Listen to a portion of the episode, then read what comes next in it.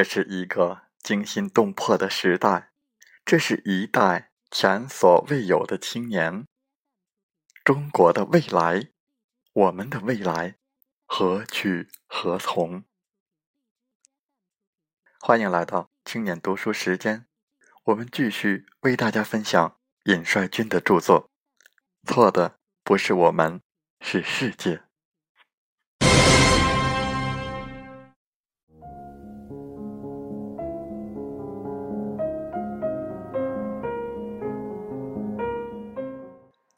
今日中国之局面，从内部看可谓是危机重重，从外部看同样危机重重。美国一方面从内部掏空中国的经济和产业，操控中国的社会舆论，在中国国内培植代理人，同时又培植藏独、疆独、蒙独等分裂势力，制造民族矛盾。另一方面，则大挖墙角，在中国和周边国家之间制造分裂。这么多年来，中国及周边地区从来就没有平静过。一九九三年，美国制造“银河号”事件；一九九九年，美国轰炸我国驻南斯拉夫大使馆；二零零一年，侵犯我国领空。制造南海撞击事件。二零零八年，支持达赖制造暴力事件，并在欧美媒体上公然造假。二零零九年，支持热内亚制造暴力事件，并在欧美媒体上公然造假。二零一零年，美韩在黄海军演威胁中国。二零一零年。美国扶持刘晓波获得诺贝尔和平奖，刘晓波公然宣称中国应该被殖民三百年。美国屡次对台军售，二零一一年，中国周边变得更为热闹，南海问题骤然升级，外交部一次次抗议也得不到任何解决。南海地区有一千多口油井，但是没有一口。是中国的。一些人认为，最近五年南海问题很可能会变得不可收拾。中国周边地区的外交状况正处于全线被动的局面。这么多年来，整个世界的形势从来就没有平静过。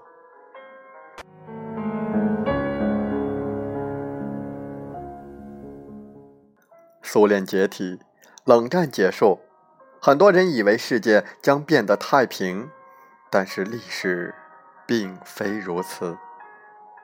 一九九零年海湾战争，一九九二年武力干涉索马里，一九九四年入侵海地，一九九八年打击苏丹和阿富汗，一九九九年轰炸解体南联盟。二零零一年，阿富汗战争耗时十三年之久。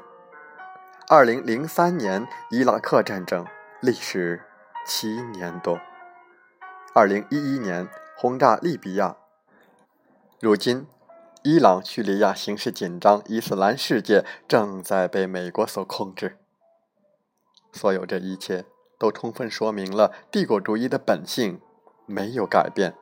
在世界人民力量强大时，他们会改头换面，不那么赤裸裸。他们会建立起一整套经济新秩序、全球化秩序，以此剥夺其他国家。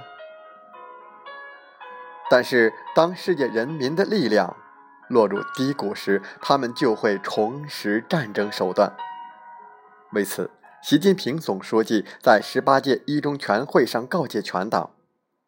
面对复杂多变的国际形势和艰巨繁重的国内改革发展稳定任务，我们一定要居安思危，增强忧患意识、风险意识、责任意识，坚定必胜信念，积极开拓进取，为全面建成小康社会、夺取中国特色社会主义新胜利而努力奋斗。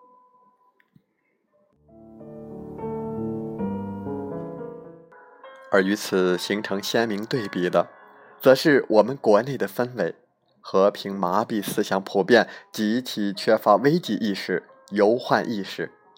国内普遍有一种万事太平的感觉，青年们普遍缺乏勇气，缺乏斗志，待在自我的安乐窝，万事不关心。一个优秀的青年应该是智勇双全的，但是我们的青年与此却有很大差距。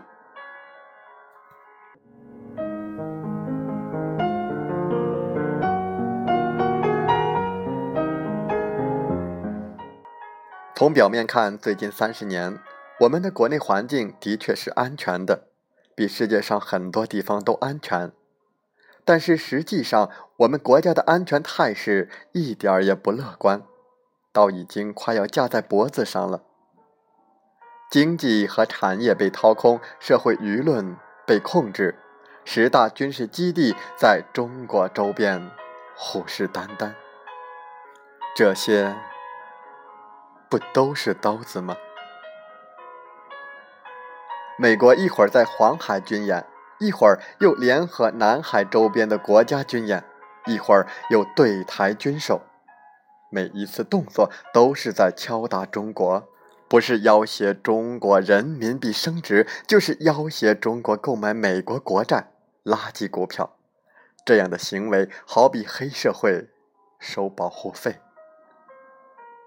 很多人说，中美两国不可能交战，两个拥有核武器的大国若是打起来，会毁灭世界。因此，我们无需操心那么多，青年们尽可以蒙头睡大觉。如此这般说话，莫不是昏头了？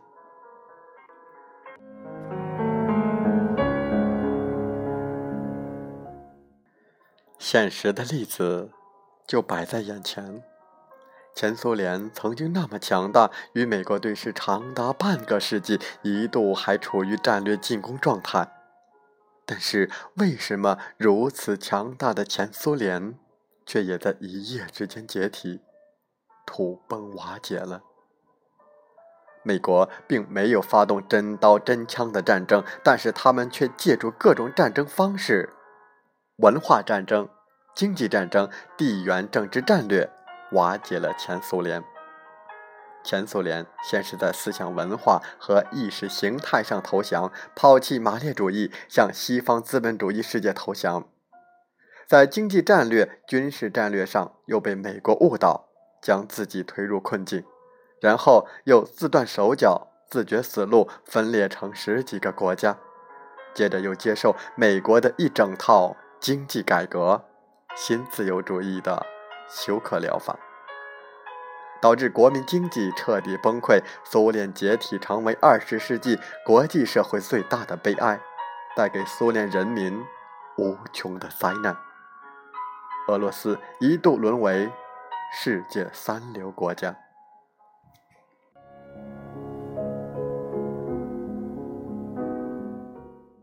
类似的战争还有军事敲打，每天都在中国上演。《孙子兵法》有云：“上兵谋伐，其次伐交，其次伐兵，其下攻城。”上等的兵法是用谋略挫败敌方的战略意图、战争行为，不战而胜；